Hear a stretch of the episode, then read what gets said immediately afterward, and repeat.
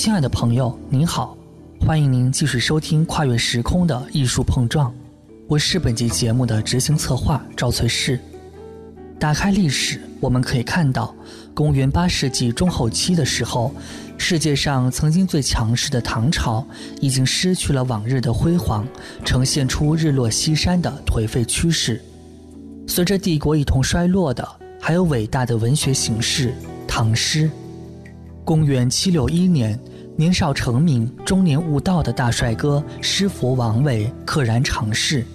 公元七六二年，笔落惊风雨、诗成泣鬼神的绝世天才诗仙李白驾鹤归去。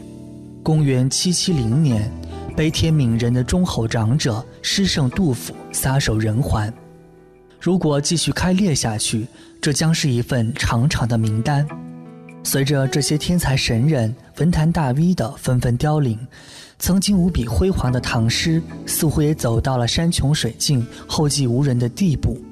难道曾经的辉煌与荣耀就真的要无声无息的凋零了吗？这时候，李商隐的横空出世，让我们从这段国仇家恨的历史中寻觅到了一些文学的光彩。李商隐，这个与杜牧并称为“小李杜”的诗人。用手中的笔，在蒙着爱情薄纱的遮掩下，书写出了那个时代最无奈惆怅的历史悲歌。其实，在西方的文学里，有一个字，有一个文学上的特别的名称，特别在指这种大时代到了没落时候的一种唯美感伤美学。因为在十九世纪后期的时候。有一些文学诗歌的起来，跟一些绘画的起来，被称为颓废美学。颓废这两个字，我想大家用汉字去写，可能都知道这两个字的意思，是一般人并不见得一定会喜欢的字啊。我们说这个人有一点颓废，大概是说他有一点不够勤奋、慵懒。可是“颓废”这个字，事实上从法文、英文翻译出来，大家知道，在英文里面有一个 “decadent” 这个字啊。那么 “decadent” 这个字，法文、英文里面是一样的。它是在讲有一个时代的高峰，然后时代高峰过了以后，忽然在往下坡路走，这个叫 “decadent”。所以，其实我们翻译成颓废，也许有一点点把它狭窄化了。在西方认为，十九世纪末，因为过了那个盛世的高峰，所以它特别有一种。纤细的心情，可以去敏感的感觉一些东西。比如说这样子举例吧：“春蚕到死丝方尽，蜡炬成灰泪始干。”在很多地方脑海里一下就会跑出这两个句子。春天的蚕在吐丝，而春天蚕吐的丝是要把自己捆绑起来的。等到它丝吐完的时候，这个蚕也就到了死亡的时刻，因为它结了一个茧。所以我们看到，作为诗人李商隐在观察大自然当中的一个现象。小时候我们都养过蚕，我们都看到蚕在吐丝，我们都会有好奇：蚕怎么肚子里会有这么多的丝，这么细的丝，这么纤细的丝，然后慢慢密密麻麻的把自己缠起来，很快你就看到结成了一个蚕茧，然后它丝也吐完了。对于李商隐这个诗人，他无法解释为什么蚕吐丝结茧，可他观察了一个现象，他知道春蚕到死，他一直到他死的时候，这个丝才会吐完。那么他讲的就不只是蚕，而在讲生命的一种状态。我们自己的生命活着，为什么活着？为什么样的事情这么坚持活着？其实像春蚕吐丝一样。什么时候会死亡？不知道。可是自己生命里面所眷恋的、舍不得放掉的东西，会一直去执着。所以“春蚕到死丝方尽”，讲出了人生的一种非常深沉的状态。每个人读到这个句子，都会有一种被触动的部分，仿佛我们自己就是那个蚕。我们也有个成语叫做“作茧自缚”，一个蚕吐丝，把自己缠缠缠到。一起，最后是把自己绑起来了。那是不是我们的生命也是如此？我们为什么要这么执着的去担负这个生命？常常有时候觉得，一个朋友在他的工作里，在他所追求的爱好里受尽苦痛，打卡，去很认真的学习，然后一直要把那个东西做好，不只是别人盯不盯他做好，也包含了自己觉得不做好自己也不快乐。那么这个有一点像春蚕到死丝方尽，所以李商隐在用这样的一个大自然的物件，非常浓缩的讲出我们生命的那种状态。同时，他又看到另外一个东西——蜡烛。他看到蜡烛在燃烧。我们常常说蜡烛燃烧自己，照亮了别人。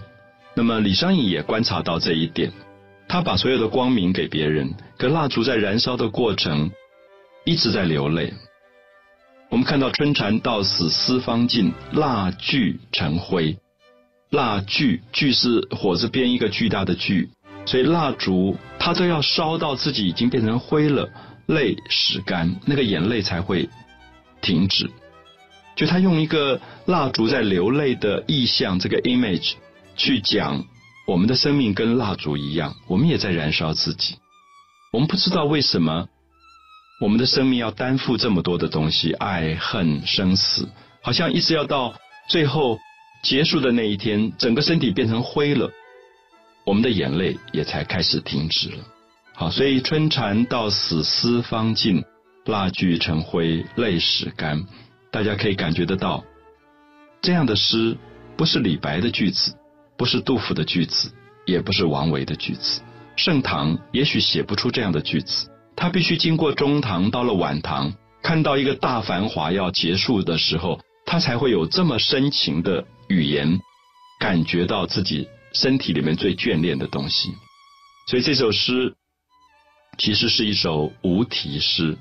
我想大家知道，李商隐写了很多诗，题目都叫无题。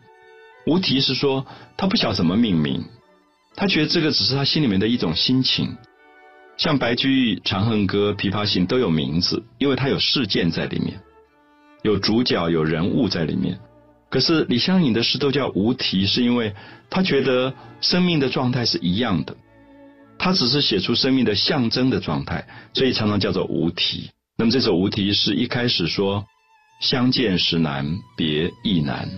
好，我们看到晚唐文学看到了人生的两难。在唐朝的时候，初唐的时候，杜甫、李白写诗常常觉得相聚很好，分别有一点感伤。啊，所以韦应物说：“西楼望月几回圆。”很希望在西楼上看月亮能够团圆，因为跟朋友能够见面是好的。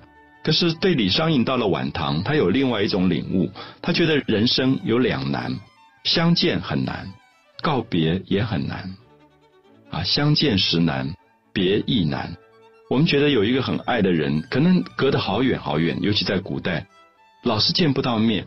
好不容易见到面了，很快又要分别了，因为各自又有各自的路要走，所以相见时难，别告别的别，别亦难，告别也这么难。我们看到这是典型的晚唐文学，就是他讲出了生命里面最彷徨、最犹疑的这一面。他跟李白的豪迈、杜甫的沉重都不一样，他讲出一种纠缠啊，相见时难，别亦难，东风无力。百花残，到了春天快要结束的时候，吹起了东风，就是快要到夏天了，所以百花都凋零了。那百花是什么？百花是繁华，繁华已经要过去了。所以他这个句子又有一点像夕阳无限好，在讲唐朝的繁华将要完全逝去啊！相见时难，别亦难，东风无力，百花残，春蚕到死丝方尽。蜡炬成灰泪始干，所以我们看到这些句子里面，全部在讲晚唐文学里面一种寂寞、一种落寞、一种感伤。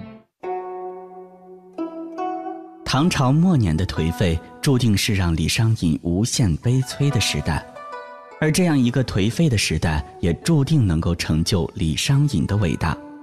当唐朝诗歌随着时代的没落而渐渐走向凋零的时候。李商隐却又将唐诗推向了一个新的高峰。他为自己编织了一个美丽的童话世界，同时也为世人留下了一座灿烂辉煌的诗歌迷宫。在这座迷宫里，有着屈原香草美人的寄托，有着阮籍归去难求的意志，有着杜甫沉郁顿挫的情感，有着李贺绮丽诡谲的风格。后来，清代著名学者孙朱制作了排行榜《唐诗三百首》，他从浩如烟海的五万首唐诗里选取的三百首诗篇，基本上代表了大多数诗歌爱好者的意见。这份榜单选取了杜甫的诗作三十八首，王维的诗作二十九首，李白的诗作二十七首，而李商隐的诗则收录了二十二首，位列第四。可见李商隐受欢迎的程度，当然，这都是后话了。前段时间，作家毕飞宇在清华大学的演讲里曾说：“我喜欢李商隐的夕阳，喜欢李商隐的雨。我当然知道，用夕阳和雨这两个意象去概括李商隐是远远不够的。但是，夕阳和雨太顽固了，它们始终伴随着我对李商隐的想象。”想来这也是有道理的。李商隐毕竟在夹缝里生活了一辈子，他始终是黑暗和潮湿的。我心疼他。那么收音机前的你，在阅读了这一首首浸满了诗人李商隐饱满情绪的诗歌后，又会有着怎样的感悟呢？感谢您收听《跨越时空的艺术碰撞》。想了解更多艺术传奇，欣赏高清画作解读，收听往期精彩节目，你也可以关注凡尘工作室的微信公众号“凡是非凡的凡，尘是清晨的晨”。我是赵翠氏，我们下期节目再见，晚安。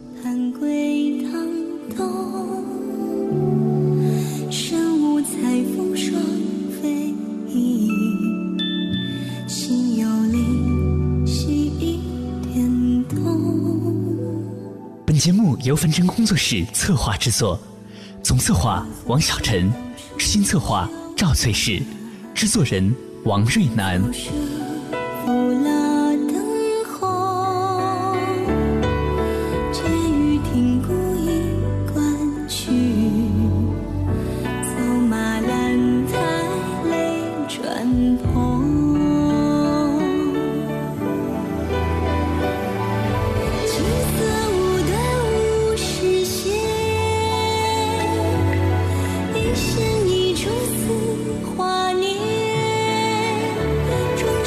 you.